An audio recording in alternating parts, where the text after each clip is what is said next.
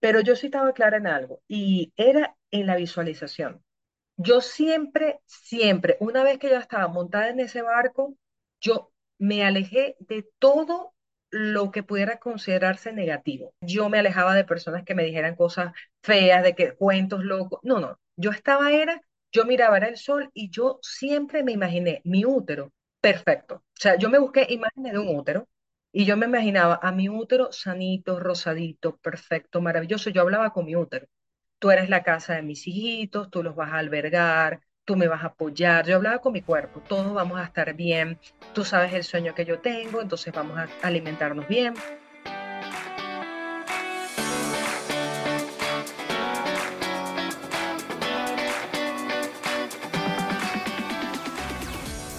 Bienvenida a F de Fertilidad.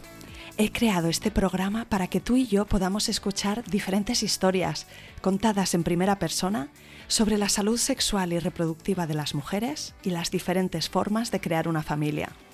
No se habla suficiente de estos temas, de cómo se vive la infertilidad, de las pérdidas gestacionales, la congelación de óvulos, la reproducción asistida, la ovodonación o donación de esperma, la adopción, la acogida, las pruebas genéticas, la crianza monoparental por elección, la fertilidad LGTB, de vivir sin hijos no por elección o del impacto que todo esto tiene en las emociones, en la relación de pareja, en la salud o en el bolsillo. Este podcast cubrirá todas las experiencias sin prejuicios, los finales felices, los casos tristes que aplastan el alma y los que aún están en el limbo. Mi deseo es que escuchar estas experiencias te acompañe, te empodere y te ayude a transitar este camino o empatizar más con otras personas que lo están transitando. Yo soy Isa, tu anfitriona, y te doy las gracias por estar aquí. No estás sola. Bienvenida.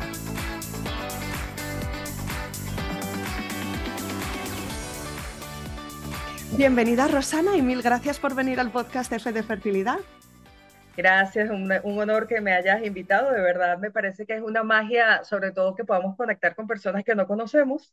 Ah, en el mundo es algo que me fascina de lo que estamos viviendo hoy en día, de esta generación.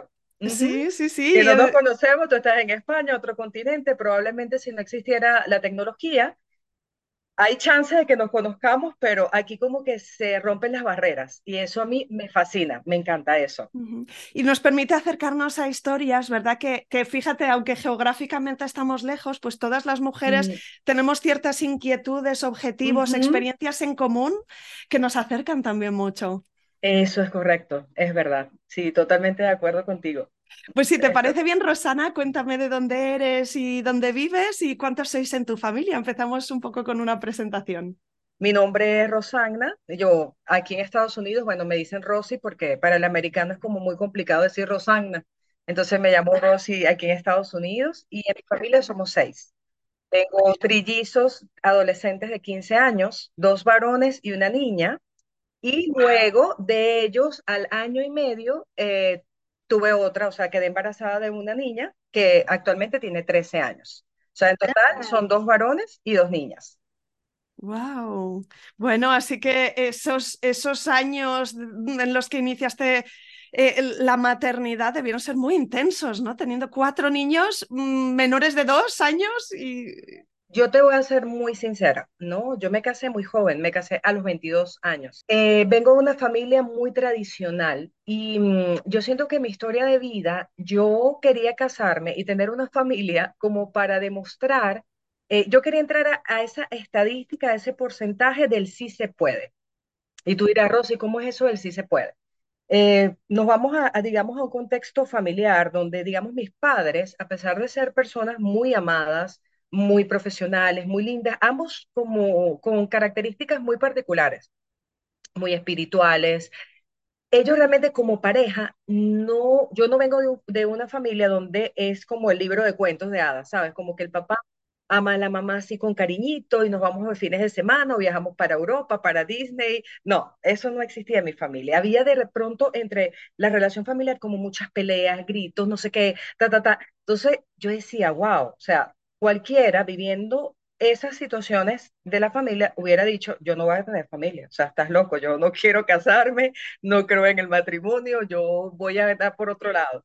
Pero en mí nació como eso de decir, no, yo sé que sí se puede, sí se puede formar una familia, sí puedo tener un esposo que me ame, yo lo ame a él y estar enamorados y yo me metí como esa en la cabeza. Y por supuesto, muy alentado por las historias familiares, todo después de graduarme, ¿ok?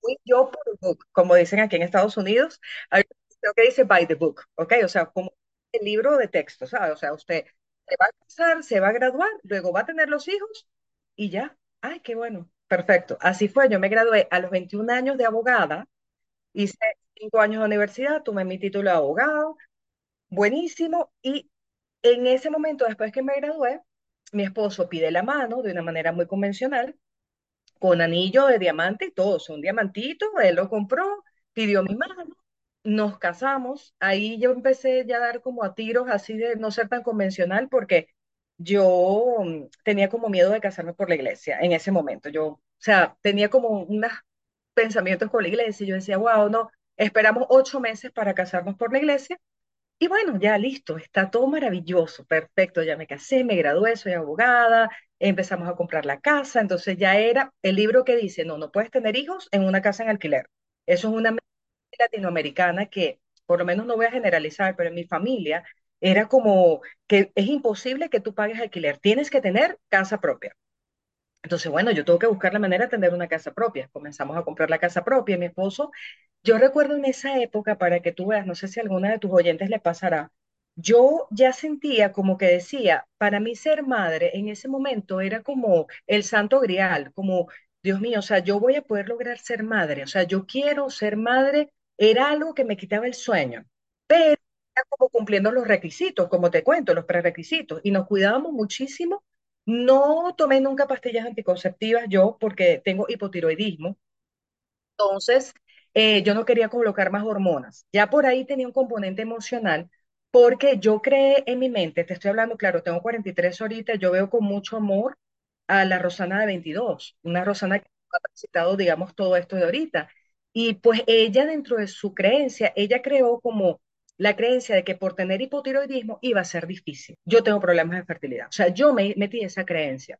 Igualito, no tomabas pastillas, utilizábamos otros medios anticonceptivos, todo perfecto, hasta que llegó un momento en que, bueno, ya nos iban a entregar la casa y yo le comento a mi esposo, le digo, Ale, mira, ya yo quiero tener hijos. De hecho, te comento que yo en algún momento sentí como una especie de resentimiento hacia mi esposo, porque yo sentía que él tenía el poder de decisión de darme el hijo o no.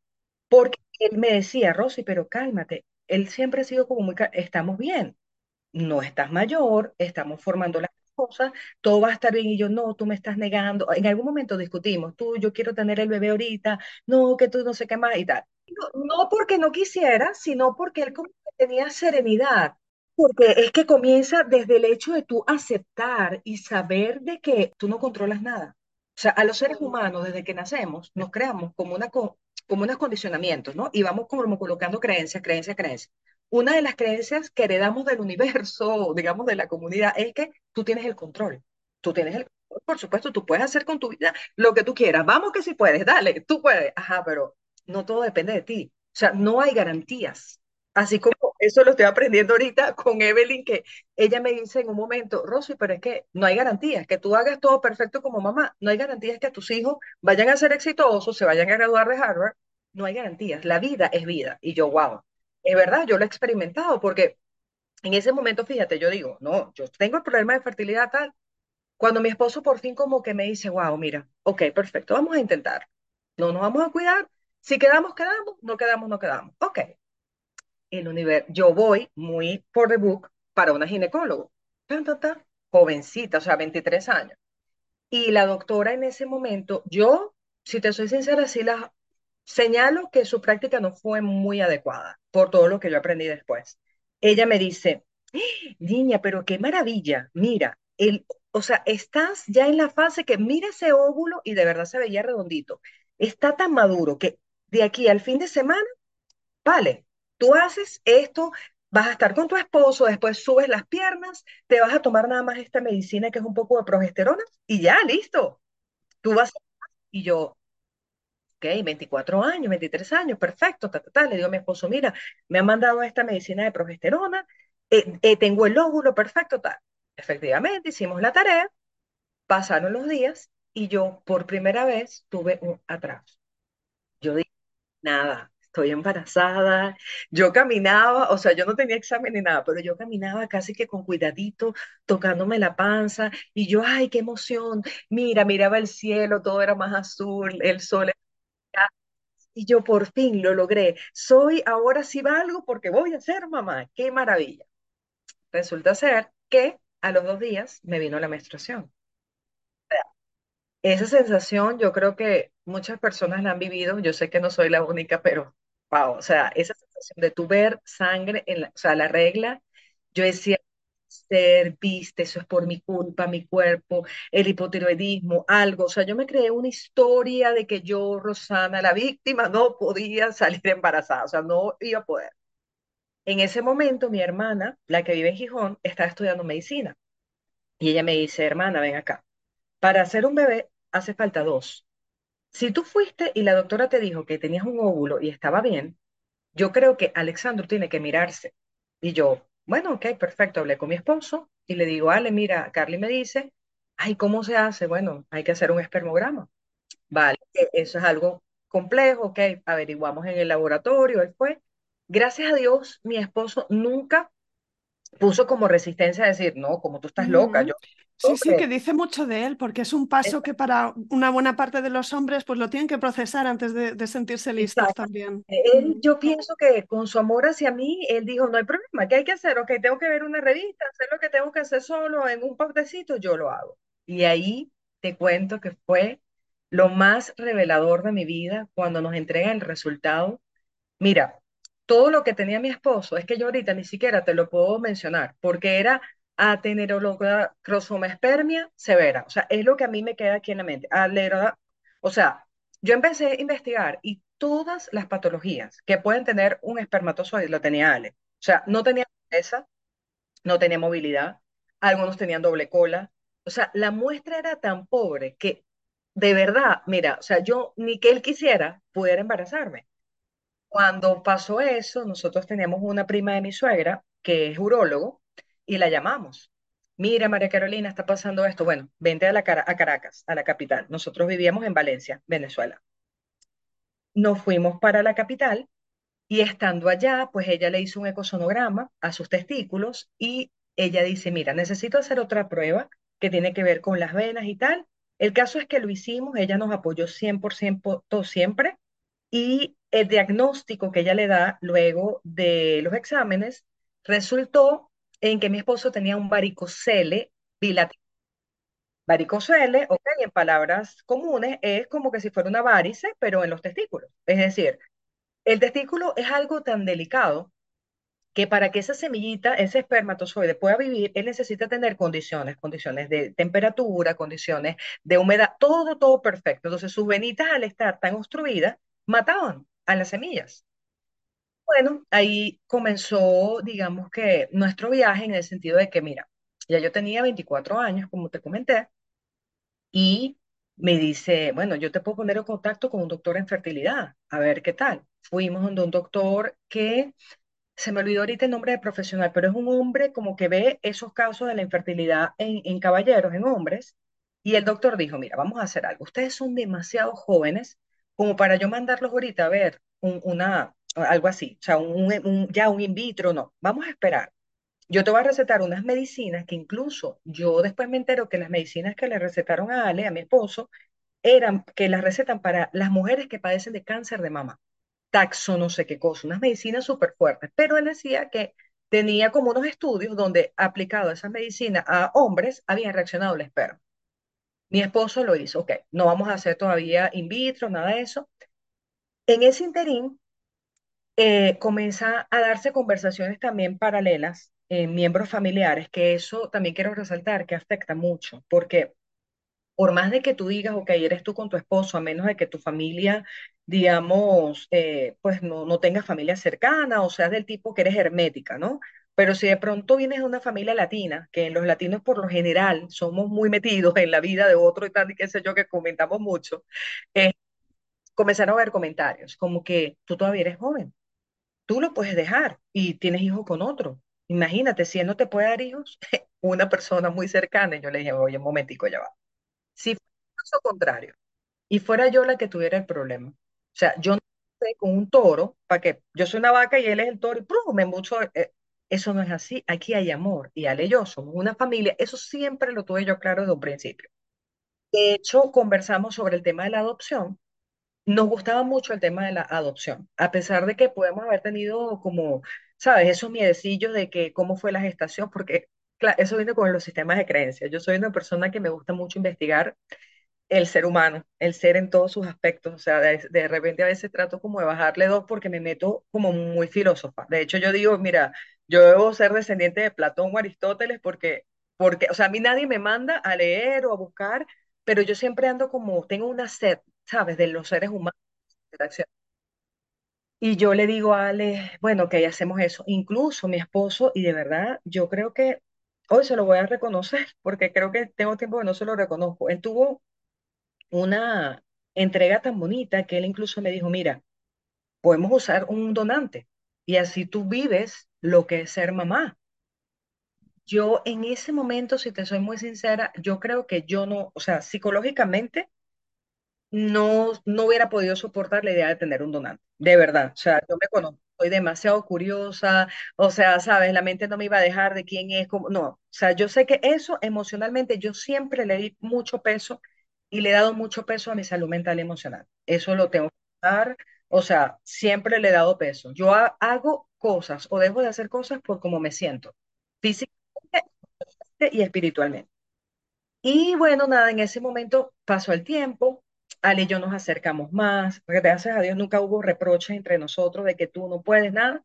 Él se tomó sus medicinas, pasaron como seis meses, fuimos a hacer el examen y seguía igual. Paralelo a esto, yo decidí comenzar terapia, ¿ok? Yo comencé, me acuerdo, con una psicólogo. Ya yo había, un inciso, me faltó algo. Antes del tema de querer salir embarazada, yo empecé a desarrollar una patología física, pero para mí era como psicosomática. A mí me empezaron a dar como hipoglicemias, ¿ok? Me se me bajaba el azúcar, pero era la parte emocional. Yo ahorita lo puedo ver claramente, pues, o sea, hasta que llegó un momento que mi endocrinólogo me dijo, Rosana, mira, escúchame, ya el azúcar la tienes bien, la tiroides la tienes bien, yo creo que tú tienes que visitar un psicólogo, porque algo te está pasando. Efectivamente, era todo esto. Y me mandó donde una amiga de él y yo me acuerdo que me senté con ella en la primera sesión y yo comencé a llorar. Yo le dije que yo quiero ser mamá y empezó a hacerme preguntas, pero ¿por qué tú quieres ser mamá? Porque ese es el sueño de mi vida. Ya yo soy abogada, yo sé que si yo quiero estudiar un doctorado, una maestría, o sea, yo estudiar a mí se me da fácil, pues no me parece complejo que la gente pueda sacar títulos ni nada. Pero ser mamá, yo quiero ser mamá, o sea, yo. Y ella empezó como a escudriñar en mí muchas cosas, pasamos por mi historia familiar de niña, y así me fue llevando hasta que llegó un momento en que yo logré como calmarme, ¿sabes? Y yo, wow, puede ser una perspectiva. Cambié de empleo en ese momento, entonces ya como que el deseo de ser mamá, o sea, tenía el diagnóstico de que Ale no estaba, pero no lo tocamos, digamos, como por nueve meses más. Ya había cambiado de empleo, comencé a ganar mucha plata, nos habían entregado el apartamento, con el dinero que yo ganaba pudimos armar una cocina bellísima, eh, ¿sabes? Estábamos como que, wow, somos esposos, Hasta que llegó el momento de la verdad que mi esposo empezó a tener síntomas en los testículos. Le empezó a doler. O sea, él nunca le había dolido nada. Y en ese momento comenzó como con una molestia. Ay, que me duele. Ay, que no sé qué más. Ok, vamos para donde María Carolina. María Carolina dice, mira, si te empezó a doler ahorita por algo, hay que operar. Ahora, la, la pregunta está, ¿qué hacemos con la operación? La operación podemos sacar muestras de, esperm- de espermatozoides que van, eso en, en español, bueno, no, sé que se llama TESA, no sabría decir cuáles son las siglas, pero sé que se llama TESA, donde abren el testículo y sacan directamente como del saco seminal la muestra del espermatozoide. Entonces ella dice, ok, con esa muestra podemos hacer un in vitro o podemos congelar los espermatozoides cuando ustedes estén disponibles, hacemos el tratamiento. Bueno, ahí cuando, porque esto también tiene un costo económico interesante. Entonces, en ese momento, nosotros, ok, ¿cuánto cuesta congelarlo? O sea, eran, te estoy hablando hace 15, 16 años atrás en mi país, que bueno, ya sabemos la situación, como 200 dólares mensuales, o sea, era una fortuna congelar esos espermatozoides. ¿Y cuánto cuesta el tratamiento? En ese momento costaba como 20 millones de bolívares, o sea, que eso era casi que una casa que te comprabas, algo así, o la inicial de una casa. Ok, ¿de dónde sacamos el dinero? O sea, ahorita no habíamos ahorrado para hacer el tratamiento y tal. Mm, se dio las cosas de que mi esposo tenía una casa de su madre que le había dejado en herencia, eh, porque su padre es nuevo. Cuando yo me refiero a mi suegra, es la esposa de, mi suegro, porque mi suegra madre pues, murió hace años.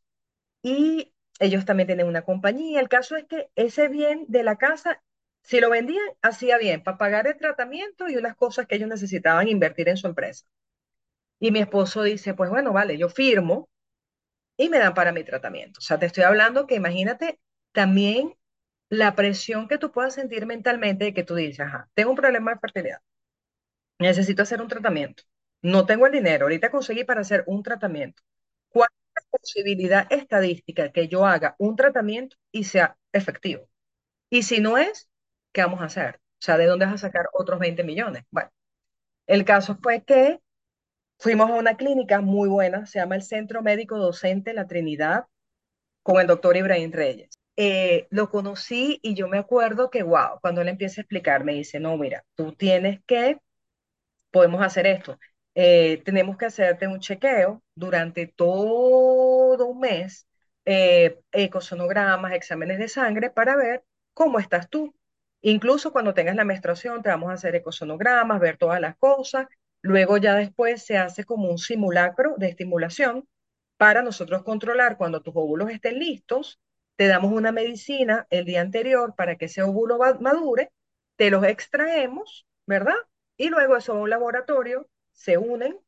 Eh, nosotros, en, en, nuestro caso, nosotros hicimos un ICSI, que es la inyección intraso, intrasoplasmática de blastocitos.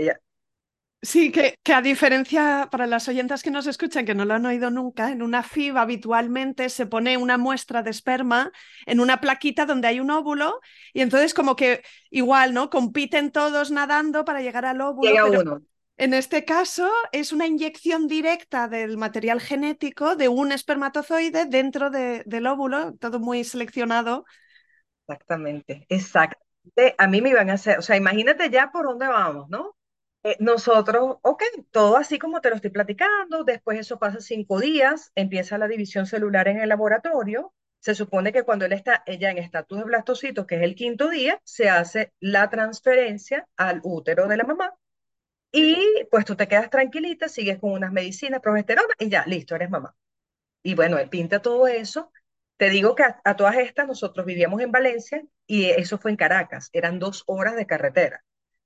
Durante un mes, todos los viernes viajábamos hacia mi tratamiento, me tocaban todo, que ahí tú pierdes la vergüenza porque es que te toquen, te revisen, ya dale el eco, dale con la menstruación, que eso es algo súper desagradable hacer un eco transvaginal con la menstruación, ¿sabes? Tú quedas así como que, ay, Dios mío, me tocaron.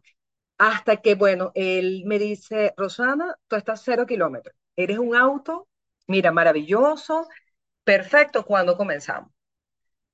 Uf, yo, fue un sábado, por cierto. Yo cierro los ojos y si existiera una máquina del tiempo, yo me recuerdo ese día, cuando fue la primera vez que fuimos un sábado a la clínica, estaba sumamente callado y me acuerdo incluso en ese momento pasar un momento de angustia porque, como te comenté, el dinero era la venta de una casa y mm, en ese momento mi suegro fue que hizo la transacción y él tenía el dinero. Y todavía no se lo había pasado a mi esposo. Y yo le digo, Alexandro, pero ajá, tu papá sabe que tenemos que hacer el tratamiento, ¿dónde está el dinero? Ahorita me lo van a pedir.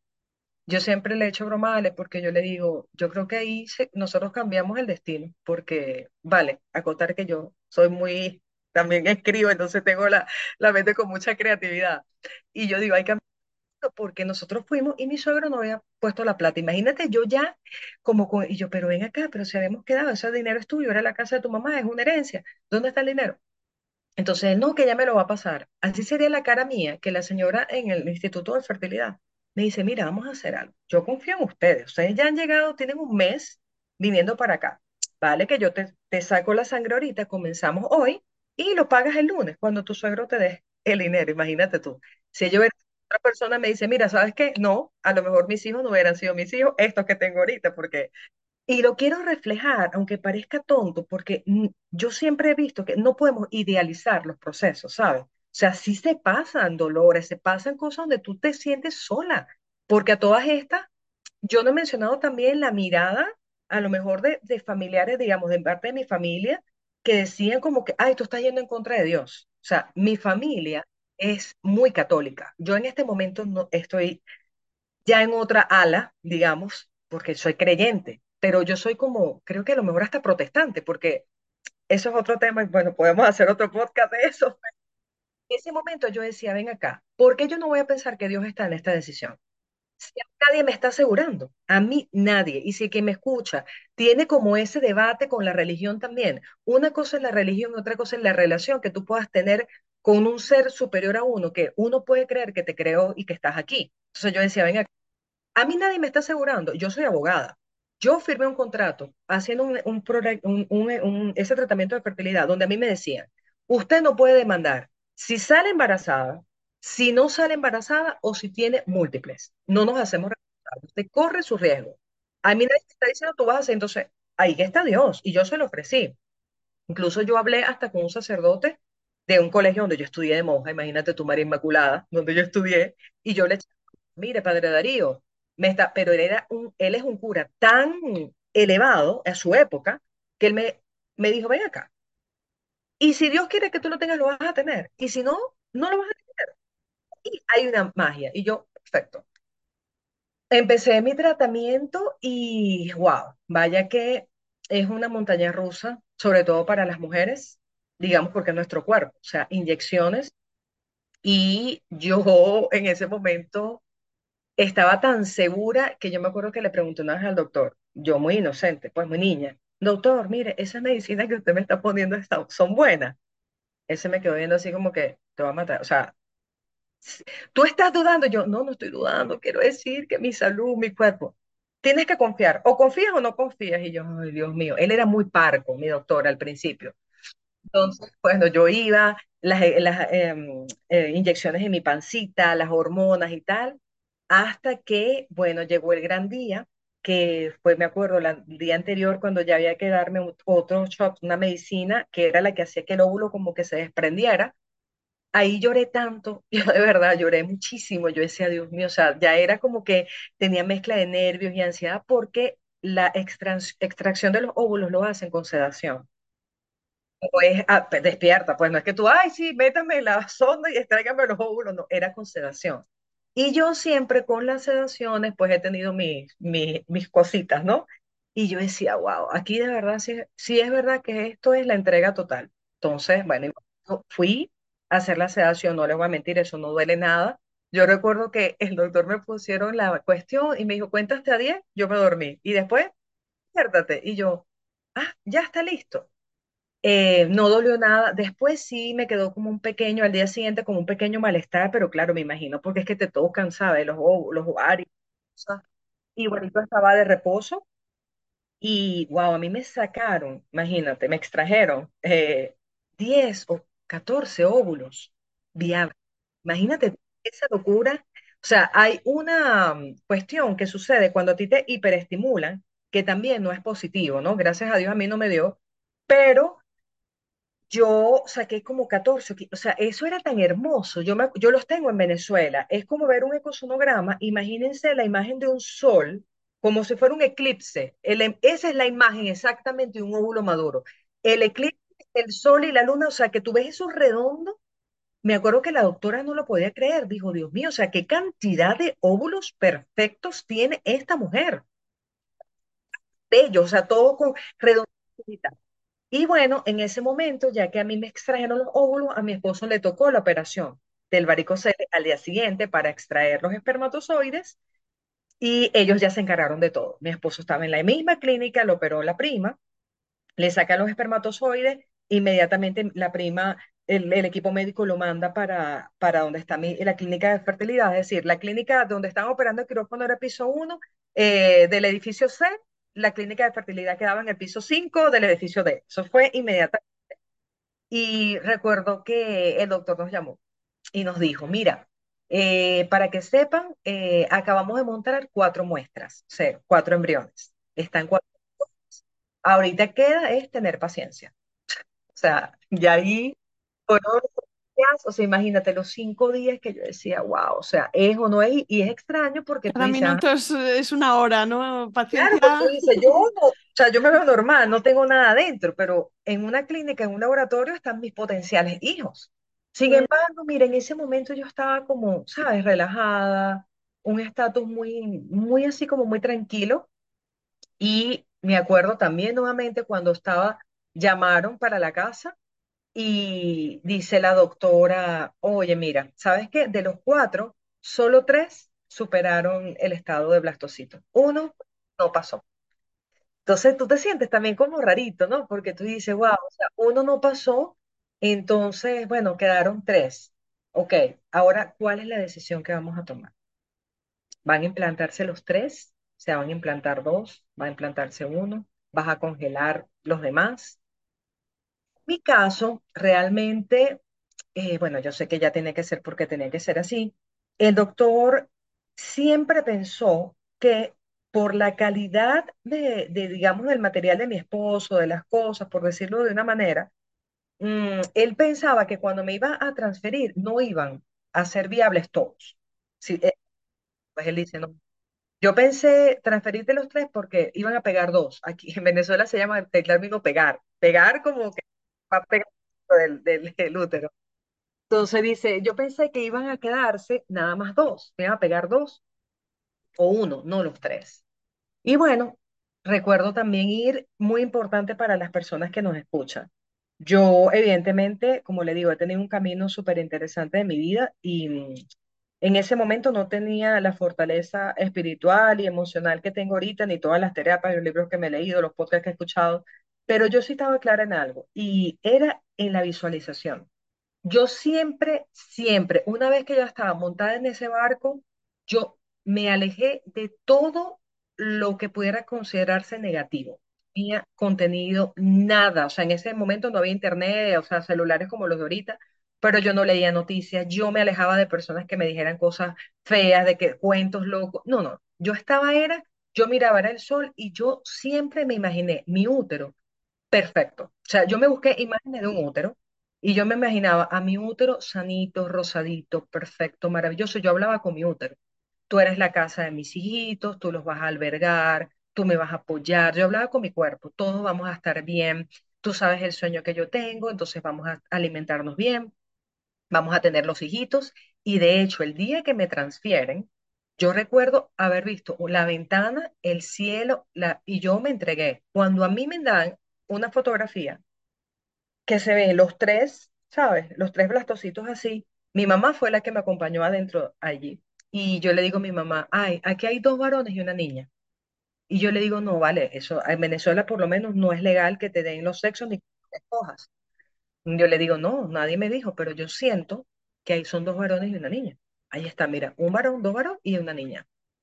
Y mi mamá, bueno, como que, ok, es Rosana siendo Rosana, está bien me transfieren y yo, bueno, desde ese momento visualizaba cada comida que tenía, cada agüita que tenía, siempre, sabes, como con esa vibración bonita, alta, felicidad, yo no, mis hijitos, mis hijitos, mis hijitos. Ya después de allí, evidentemente, cuando tú haces un tratamiento de fertilidad, eh, tú puedes tener un embarazo químico, es decir, si te sacan la sangre, tú vas a tener la hormona del embarazo, la que mide el embarazo, muy alta, y puedes decir que estás químicamente embarazada, lo que no significa que el embarazo sea viable aún. O sea, hay que verificar con eco y más allá con eco que haya el saco gestacional es que exista el latido del corazón y que, bueno, ya se desarrolle.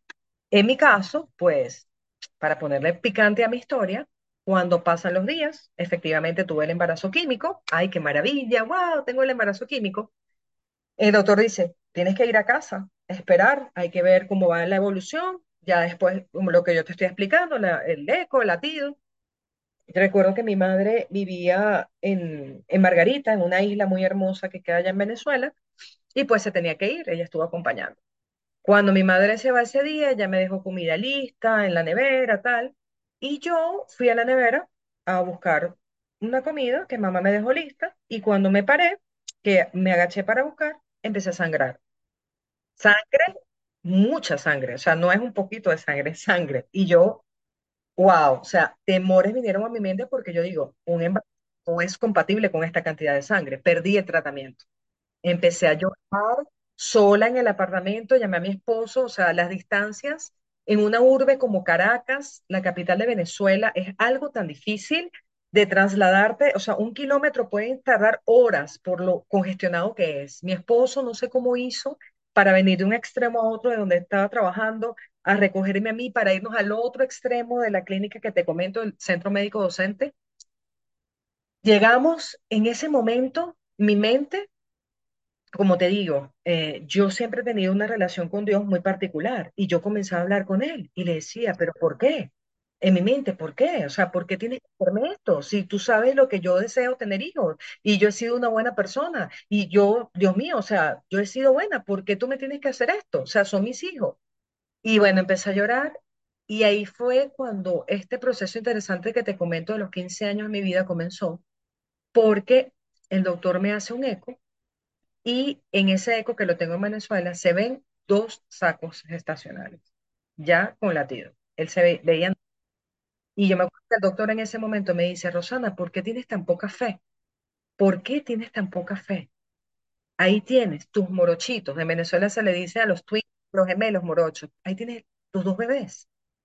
Y yo, ¿pero por qué sangré? Bueno, porque eso puede suceder, pero usted no me explicó. O sea, no me explicaste que yo podía sangrar. Tú puedes entender que en mí puede haber miedo.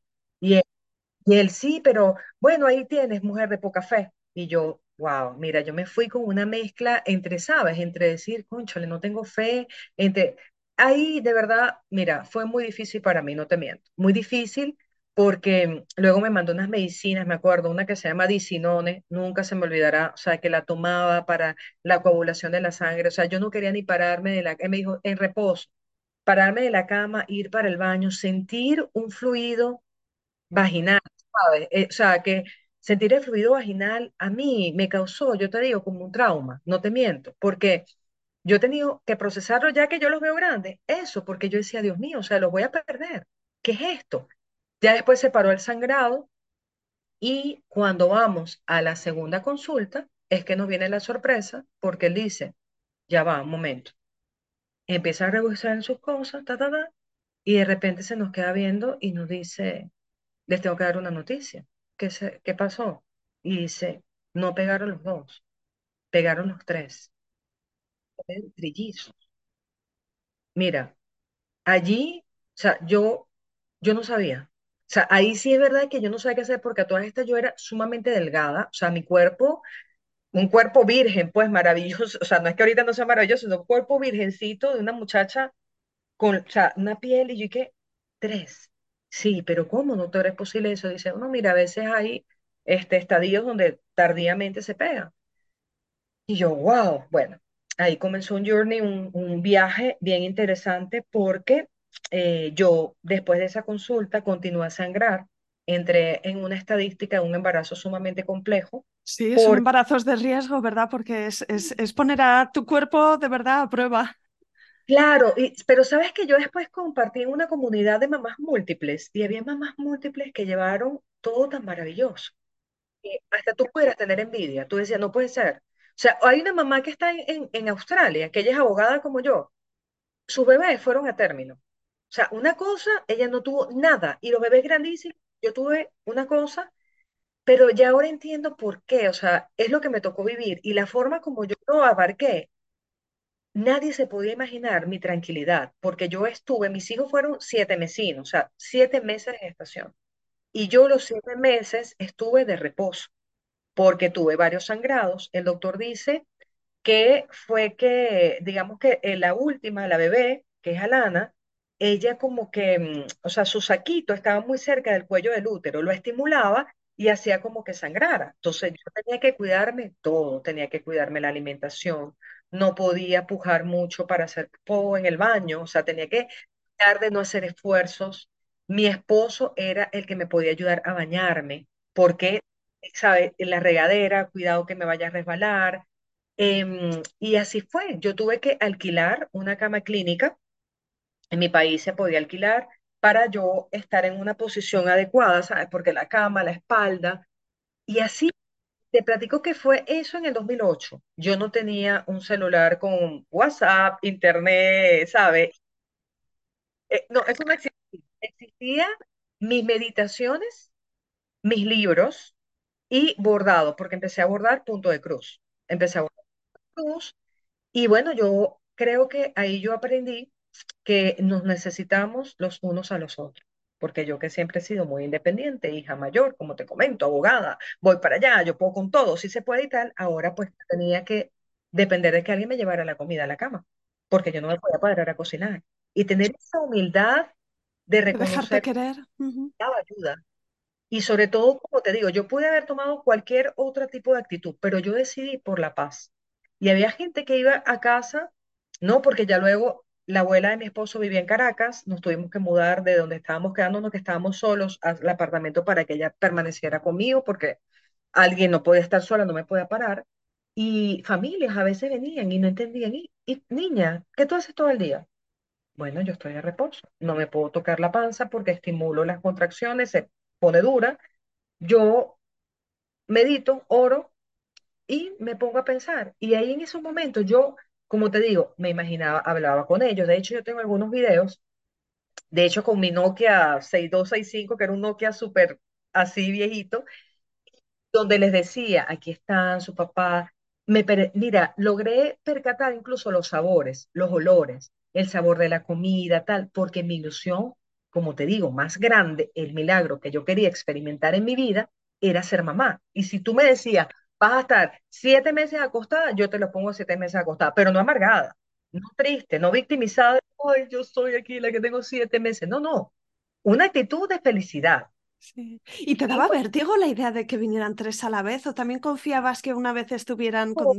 Realmente nunca, nunca. Debe ser como te comento que yo soy hija mayor, tres hermanos. Entonces yo, el hecho de manejar una familia numerosa, nunca sentí temor para nada, para nada. Para mí era como que tú, tú vas a una juguetería y te dicen, mira, te voy a comprar tres Barbies. Era eso, es como que, qué emoción. O sea, si me hubieras dado uno, ay, bueno, uno ya jugué. Es como que, ¿sabes? Bueno, nada, yo allí me acuerdo que guardé el embarazo lo más que pude hasta que mi cuerpo sí comenzó a dar señales que, que no podía más, no podía más por estar acostado, luego ya me internaron en la clínica, yo estuve como 40 días antes eh, de, que rompiera fuentes, eh, bien monitoreada, súper monitoreada, fueron momentos muy angustiosos por tema de mi país, en ese momento, bueno, no había suficientes incubadoras, entonces decían, bueno, que nada más tenemos dos disponibles, bueno, que la otra, o sea, fueron un tema bien interesante, sobre todo por mi cuerpo. Yo me acuerdo que yo peleaba mucho con el doctor porque el doctor decía, Rosana, no puedes más, hay que sacar a los bebés. Y yo le decía, no, mi mejor, mis hijos se quedan conmigo adentro porque yo soy la mejor incubadora de ellos. O sea, ¿cuál es el chance de que ellos fueran? Y el doctor se ponía, me acuerdo que una vez llegó una enfermera con una afeitadora en la mano para afeitarme, para meterme a quirófano. Yo le dije, ¿usted sabe por dónde entró? No me tocas. Mis hijos no van a nacer todavía. Yo puedo aguantar. O sea, yo brava, pero una cosa mis hijos, y el doctor se ponía en junta médica, como que, ¿qué le pasa a esta señora? Claro, ¿sabes? Es que mm, tú estás viendo a tus hijos, nosotros estamos viendo, y se reunían todos los días. Esos fueron momentos, eso era ecosonograma para medir cuál era la, la viabilidad. Me acuerdo que me colocaron como rondas de unas medicinas para madurar los pulmones. Crítico, ¿no? Entonces, me pusieron dos rondas de betagen, o sea, los libros decían que eran dos inyecciones, me pusieron cuatro. Tal cosa. Fue muy significativo, sobre todo también porque la clínica donde nacieron mis hijos fue donde nació mi esposo. Ese año en la misma habitación. O sea, una cosa loca, porque en el ala donde esa habitación, en estos días, o sea, nuestro, en nuestros días, era ala pediátrica, porque, el- pero la ala obstétrica estaba full y a mí me dan esa habitación. La abuelita de mi esposo, que paz descanse, le dice, ¿dónde está?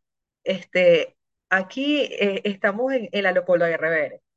Ah, ¿cuál es la habitación tal? Y la abuela le dice, ahí fue donde tú naciste. Y la mamá de mi esposo está muerta. Y le dice, fue donde tú naciste. Y Alexandro le dice, ay, nena, ¿cómo tú te vas a acordar? Alexandro, fue donde tú naciste. Cuando yo llegué a mi casa, busqué el libro, ¿sabes esos libros de niñitos? Era la vida. O sea, mis hijos tienen la cuestioncita de aquí, de, ¿sabes? Que ponen bebé no sé qué, igual que su padre. Igual, o sea, la misma habitación a Leopoldo Guerrero en Caracas. Y bueno, nada, me acuerdo que mi hermana, que ya estaba a punto de graduarse de médico, viajó para Caracas, toda la familia, yo entiendo, de verdad les agradezco, tenía mucha angustia que, mira, ¿qué va a pasar? y tal y qué sé yo, hasta que en una madrugada yo me muevo y siento como algo caliente y yo, ay, Dios mío, nada, aquí fue, o sea, me oriné. No para romper fuentes. Y me acuerdo que en la madrugada del 4 de marzo de 2008, como a las 4 de la mañana, me subieron para el quirófano y comenzaron a nacer bebé 1, bebé 2, bebé 3. Todos respiraron, o sea, todos lloraron. El miedo que tenía el doctor era que ellos no lloraran, ¿sabes? Y había que entubar, no sé qué más. No, esos niños, todos. Yo escuchaba los llantos y para incubadora de uno. ¿Pero fueron partos vaginales o por cesárea? Cuando dices el quirófano. Cesárea, todo cesárea. Ah, pero estabas despierta y les escuchaste llorar. Sí, porque te duermen de la. A mí me durmieron de, para abajo. Entonces yo estaba y me acuerdo que eh, comenzaron a llorar y ya para la incubadora. O sea, realmente muy bajo peso. El que ¿Te acuerdas del peso que tuvieron al nacer? Kilo y medio. El más grande pesó kilo y medio Arturo, kilo 450 Aquiles y un kilo 300 Alana. Imagínate. O sea, una cosa, eran tan chiquititos que, bueno, los cartílagos, yo todavía recuerdo el olor de la, de la UCI, ¿sabes? De bebés. Es un olor tan, porque huele como a pellejito, como con leche. Y ese, ese fue mi viaje. Yo, wow, o sea, de verdad que verlos, a todas estas yo siempre había tenido nombre para Alana y para Arturo. O sea, en todo. Yo enamorada, como te digo, desde que me casé, yo siempre decía, mis hijos se van a llamar Alana y Arturo, Alana y Arturo. Ajá, cuando viene el otro, yo que, entonces mi esposo Aquiles. Yo me acuerdo que yo ya les había puesto nombre porque, claro, en la barriga, del lado derecho estaba Aquiles, del lado izquierdo estaba Arturo y abajito estaba Alana. Entonces, como fueron saliendo, así los nombré. O sea, salió primero Alana, después sacaron a, Aquiles y después Arturo. Y yo me acuerdo que eh, cuando le vi la cara a Alana y a Arturo, yo como que los conocía. Yo, Aquiles me daba demasiada risa. Yo le decía, pero tú quién eres? ¿A ti quién te invitó a esta fiesta? Le decía yo. Tu carita así como de viejito, así todo. Y bueno, cada uno desde que nació con su personalidad, o sea, tan independiente. Arturo siempre era el que había que despertarlo para comer. Alana comía más o menos y Aquiles era súper comelón. O sea, él le tenía que dar dos onzas nada más porque, claro, eso ya para otro podcast, pues, o sea, lo que es ya el desenvolvimiento de La crianza, sí, de, múltiples. Impresionante, pero digamos que el viaje llega hasta que tú como mamá, que hiciste un tratamiento, ¿verdad? Probablemente en el mejor de los casos, pues tienes un bebé a término y te lo llevas para tu casa y lo puedes cargar inmediatamente y tal. Pero también nos toca a algunas madres pasar 40 días separados de tus porque ellos tienen una incubadora cogiendo Entonces, ven que el hilo conductor de toda mi historia, y es algo que yo quiero recalcar, que independientemente de que tú hagas tratamiento de fertilidad, independientemente de que sea un parto natural, independientemente de todo, hay una parte que hay que atender que es a nosotros como individuos, como seres humanos, ¿sabes? ¿Cómo estás tú mental, física, emocionalmente, espiritualmente, porque te vas a necesitar. Fíjate la frase que te estoy regalando, o sea, te vas a necesitar. A veces nosotros no estamos con nosotros. A veces nosotros estamos por ahí y vivimos porque vivimos, pues porque tenemos que respirar, porque hay situaciones autónomas que tú haces. Pues tú no dices, ah, yo voy a dejar de respirar. No, o sea, tú respiras, tú caminas, tú andas, tú haces las cosas en automático. Tú a veces no te tienes a ti como ser humano. ¿Sabes? A veces tú estás porque estás, pero cuando tú te tienes a ti, que tú estás para ti, que tú dices, mira, vaya, Rosy, sabes, yo estoy contigo, estoy aquí contigo, porque digamos que eso es una de las conclusiones, una de las que yo estoy sacando ahorita como existencia, o sea, tú puedes estar con otras personas, pero nadie te va a dar lo que tú te puedes dar. Si tú te descuidas tú, olvídalo, o sea, no, mira, ni que venga el psicólogo, ni que te tomes el, el, el Solof, el o sea, vas a necesitarte, como vas a necesitar a los demás también. Pero cuando estás en ese proceso de ser madre, Tú no puedes decirle a tu esposo, mira, a mí me da miedo ahorita, toma, ponte muchacho tú, yo paso el miedo y después me entregas la barriga. No, es algo tan heavy, tan fuerte que tú tienes que vivir cuando tú sabes que, Dios mío, o sea, es tu responsabilidad eso, pues cuidar tus pensamientos, tus, pues, tus sentimientos. O sea, cuando vas a comenzar ese juego, yo diría siempre a las personas, valida cuáles son tus creencias, cuáles son tus negociables, cuáles son tus no negociables, para dónde tú quieres ir, ¿sabes? Porque si tú no haces ese trabajo antes de entrar en esos procesos, cuando estés adentro, con todo ese poco de hormonas, ese poco de cosas, se te va a hacer muy difícil. ¿Qué personas tú quieres que estén cerca de ti? ¿A qué le vas a decir que no? ¿A qué le vas a decir que sí? Si tú le dices que sí a ser madre a través de este tratamiento, tú sabes que hay cosas que le vas a tener que decir que no. A la tía que va a venir con malagüero a decir, ay, es que no sé quién hizo eso y no le funcionó. Ay, no sé quién abortó. Ay, no sé quién. No, yo me quedo con la gente que me diga, mira, ¿sabes qué? Hay estadísticas y posibilidades de que sí se puede. Ta, ta, ta. O sea, buscar bien dónde ponemos el foco, porque, o sea, nuestra salud física digamos que está en juego porque nadie te puede dar garantías de que todo va a salir perfecto. Tú puedes tener indicios y puedes hacer todo. Y la salud mental mucho más. Porque, fíjate, o sea, a mí no me dio depresión postparto. Se te cuento. Yo, claro, yo me acuerdo que muy comprometida, como te digo, que soy una tipa que siempre está haciendo las cosas por el libro, yo me, me prestaron un extractor de leche, yo me iba para mi casa y yo me extraía la leche Sí, incluso teniendo a los niños 40 días en, en neonatos. Porque, no obstante eso, yo tuve una complicación que no, o sea, yo entré en una, como te digo, yo entré en una estadística de hacer un tratamiento y que pegaran tres bebés. Eso es una estadística. O sea, yo entré en esa estadística, ¿ok? Cuando los libros dicen, eh, persona que ah, hace uno, ay, ok, soy yo. Persona que de, de tres embriones pegan tres, ok, soy yo. Personas que un embarazo múltiple tenga un problema, una complicación postparto? Yo. Yo tuve un tromboembolismo pulmonar. O sea, un tromboembolismo pulmonar es un infarto de pulmón. Debido a todo el reposo que tuve, ¿ok? A mí nadie me dijo eso. Se formó un trombo en mis piernas y subió para el pulmón.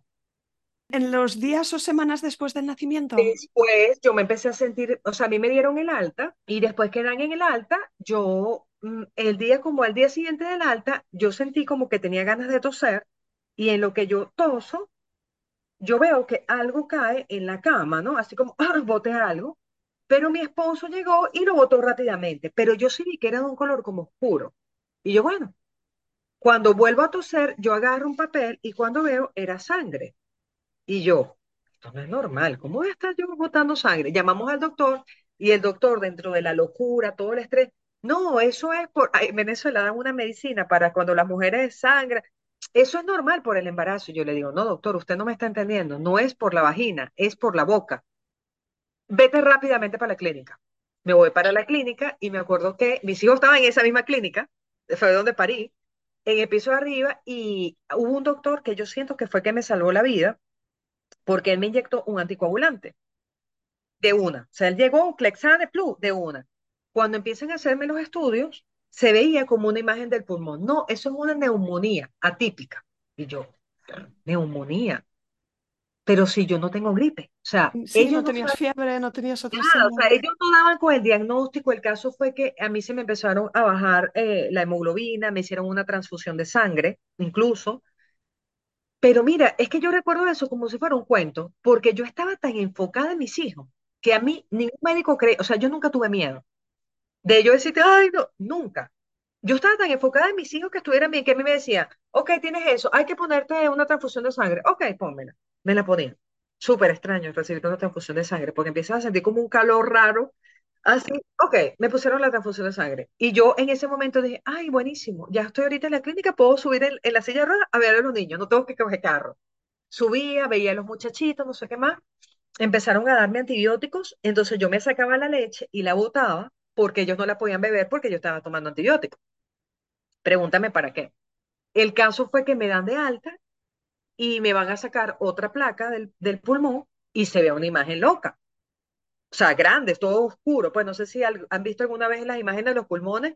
Eh, cuando los pulmones están sanos se ve negro. Cuando hay problemas se ven como con imágenes blancas. Y el mío se veía todo blanco. Y yo caminaba, hablaba, papá, papá. hasta que me llevaron a otra clínica y recuerdo que el doctor, yo entro caminando y él ve las muestras y me dice, ya va, ¿dónde está tu silla de ruedas? Y yo, no, doctor, yo vine caminando, no puede ser. ¿Cómo tú me vas a decir que viniste caminando? Y yo, sí, doctor. Tú eres la que tuviste, porque entonces en mi caso se hizo famoso, tres hijos ahorita ya. Sí, mis bebés, le decía yo. Pero yo, tranquila. Me dice, bueno, tú has sido valiente. A mí me han dicho que tú has sido valiente, que tú has luchado para que tus hijos estén más tiempo en tu barriguita, todo lo demás. Ahora necesito que seas más valiente, ¿ok? Y yo, ok, está bien. Entonces me dice, te tengo que hacer un proceso que es como colocar una inyección en el pulmón. O sea, por la parte de atrás te meten una aguja para sacar líquido, ellos saben, ¿no? Yo, bueno, ok. Cuando él la saca, había sangre. Y yo, oh my God, me dice, Rosy, hay que ponerte algo que se llama una caja de tórax, ¿no? Es como un neumotórax que hoy por hoy, de verdad, con la ciencia, qué grandes es las personas que son curiosas y que salvan vidas, porque el neumotórax es como un tubo que te meten directamente, o sea, están las costillas, ellos cuentan las costillas, meten directamente a la cavidad pleural y eso coge con un tubo y lo vas como una cajita, ¿ok? Que vas reservando todo. Mira, yo soy muy fan de Grey's Anatomy, que ustedes creo que le dicen la anatomía de Grey, de Grace. No traduce nada, sino yo trabajo con doblaje de voces hoy por hoy. Por eso es que en España sé cómo son con, el doblaje, que todo es, muy españolizado. Entonces, la anatomía de Grey, yo muy fanática de la anatomía de Grey, yo decía, ok, yo estoy ahorita como que si la doctora Grey, está Shepard, está el otro, yo estoy siendo la anatomía de Grey porque está una cantidad de alumnos y él llegó en este yo tengo mi, mi herida de guerra, como digo yo, por aquí, porque me puso anestesia y mi anestesia no cogía, porque yo tengo la piel como fibrosita, lo aprendí en ese momento, y me dijo, tienes que aguantar. Bisturí en mano, un tubo como de un centímetro de diámetro, ¡pum! Sientes como que te está entrando aire así, me lo metió y comenzó a bajar un líquido de sangre con no sé qué cuántas cosas y, yo... Tenías los pulmones llenos de sangre y probablemente poca, uno el izquierdo, el izquierdo.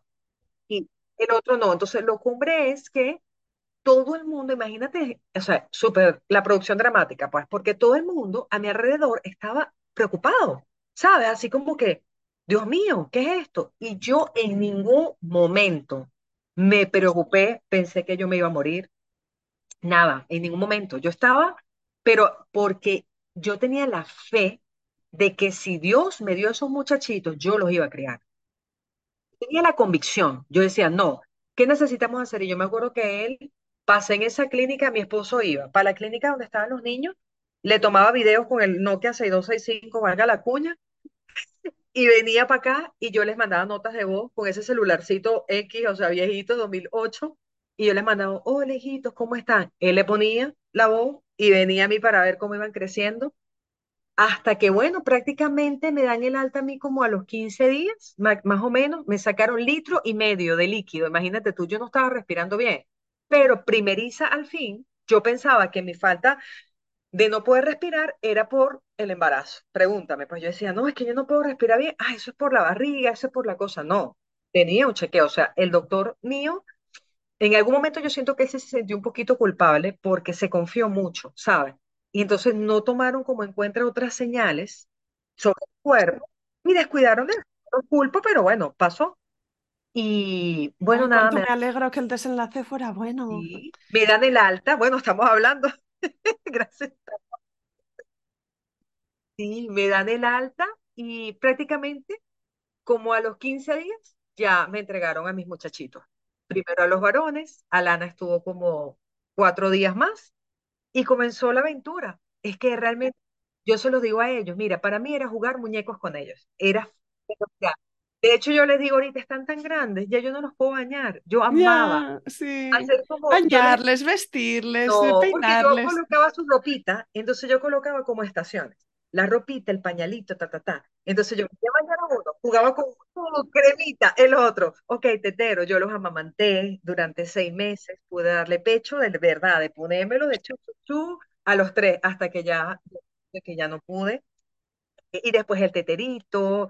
Y de verdad, mira, yo pienso que ahorita tengo un poco más retos que cuando eran bebés, porque cuando son bebés ellos no te fastidian, eso es mentira. O sea, tú le das amor Ellos son unos receptores de amor, tú les das tetero, les das sus necesidades, ellos no te objetan. Ahora, ahora puede ser que hoy están de mal humor, de que hoy quieren tu atención para otra cosa, entonces tienes que tener tú más fuerza como para ver, Sí, esta sí. personalidad, al otro el otro, el otro el otro el otro, que deme un momento, también soy ser humano, debemos respirar, deme cinco minutos de mi cuarto, ok, vamos a empezar a poner las atenciones. Número uno, ¿tú qué quieres? Ah, ok, perfecto. ¿Quieres salir con el Número dos, Hombre, ¿y es que ti? tienes, tienes cuatro adolescentes en casa, que por cierto, Rosy, deja que te pregunte también por, por tu pequeña, porque vino muy pronto después de, si se llevan un año y medio o dos años. Exactamente, era lo que yo te decía. Ya contamos de que yo no tomaba nunca pastillas anticonceptivas, de que yo hice tratamiento, de que tengo hipotiroidismo y a mi esposo lo operaron, muy importante.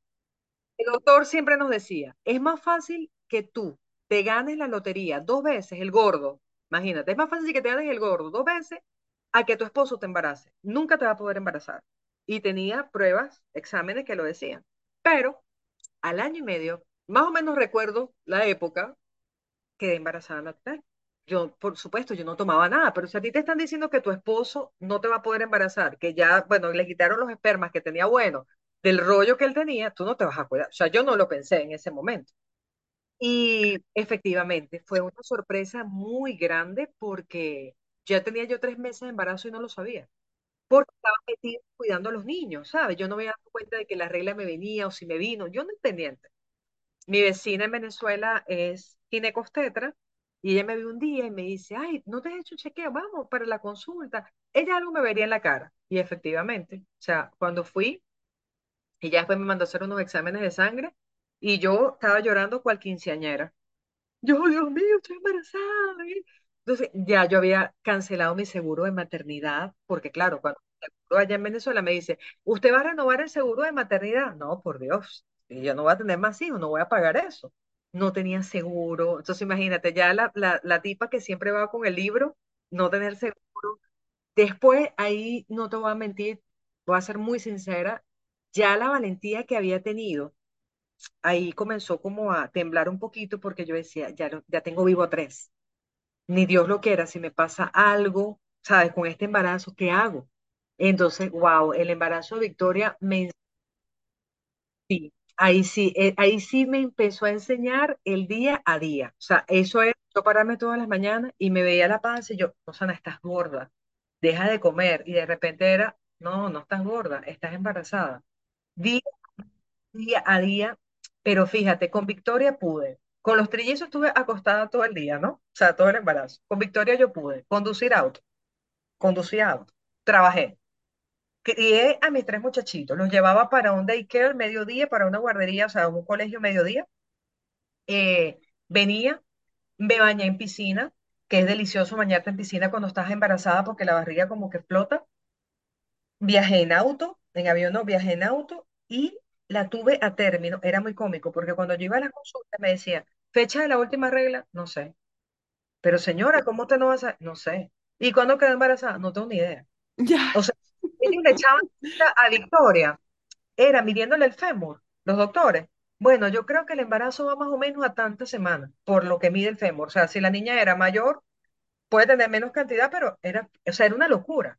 Y ahí sí yo me puse como egoísta, piqui, porque yo le decía a Dios, perfecto, yo quería siempre que fueran dos varones y una niña, siempre, porque yo decía, si son dos niñas y son como yo, con un varoncito lo van a apabullar por mi personalidad. Prefiero dos, ajá. Y ya después yo decía que ella fuera niña, yo deseaba. Yo decía, ay, que sea una niña para tener, cuando me dijeron, es una niña, yo, ay, qué felicidad. Entonces, el, el nombre lo soñé en un sueño, me llegó el nombre de Victoria Eugenia así como que la niña Victoria Eugenia, y tal cual. Le pusimos Victoria Eugenia, que después nos enteramos por la misma abuelita de mi esposo, que Victoria Eugenia era el nombre de la nana de mi suegra. Me acuerdo que estaba el mundial, la cosa, no sé qué más, y claro, ahí planificamos la, la cesárea, y ya para ligarme, cortarme las trompas, yo me las corté a los 30 años, ya. O sea, ya tú, ¿te acuerdas que te dije al principio que yo quería tener todos mis hijos antes de 30? Bueno, a los 30 años yo, yo tenía cuatro. bueno, es que Rosana, estás fuera de todas las estadísticas. Y es una cosa impresionante. Y yo me acuerdo que con Vicky, cuando ella nació, ok, vamos a hacer la cesárea, ella le daba, me empezaron a dar como cositas así para tener la bebé el 24 de junio, el día de San Juan. Pero es feriado. Entonces la doctora me dijo, Rosy, si pares ahorita, si hacemos la cesárea, va a ser el doble de plata. No tenía seguro, ¿no? Entonces tenía que pagar. Vamos a esperar, quédate tranquilita. Y ella nació el 25 de junio, porque era para pagar. Y mm, nada, o sea, fue demasiado impresionante. Para mí fue como otra cara de la maternidad, porque claro, me meten a la cesárea, sacan a la bebé, no sé qué, me cortan las trompas, la, la cuestión, y de repente me ponen en la habitación y al rato me traen esa niña. Yo no sabía lo que era ser madre así. Y yo, ¿a qué yo voy a hacer con esta gorda de 3 kilos 200? La ponen aquí a La verías mayorcísima desde el comienzo. Claro, yo decía, "Esto, pero si mis bebés eran chiquiticos, así que yo los cargaba y me ponen esta gorda de 3 kilos 200. Ah, ¿sabes? Querer mamar así, yo, Dios mío, es impresionante.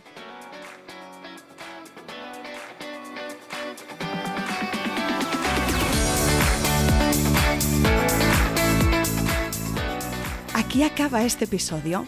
Si te ha gustado, suscríbete al podcast para que te aparezca en el feed un nuevo episodio cada martes. Encontrarás una amplia biblioteca de relatos de otras mujeres y de algún hombre que han transitado o están transitando el camino de la fertilidad. Gracias por acompañarme. Espero que este programa te ayude. ¿Y te puedo pedir un favor? Ayúdame tú también a mí a que este recurso llegue más lejos recomendándoles F de fertilidad a tus amigas o amigos. Y por supuesto, no dejes de escribirme. Me encantará saber de ti. ¿Quién eres? ¿Por qué escuchas este programa? ¿O si te ha ayudado? Mi email es isa.planetaparto.es o en Instagram la cuenta F de Fertilidad Podcast. Cuídate mucho, nos vemos la semana que viene.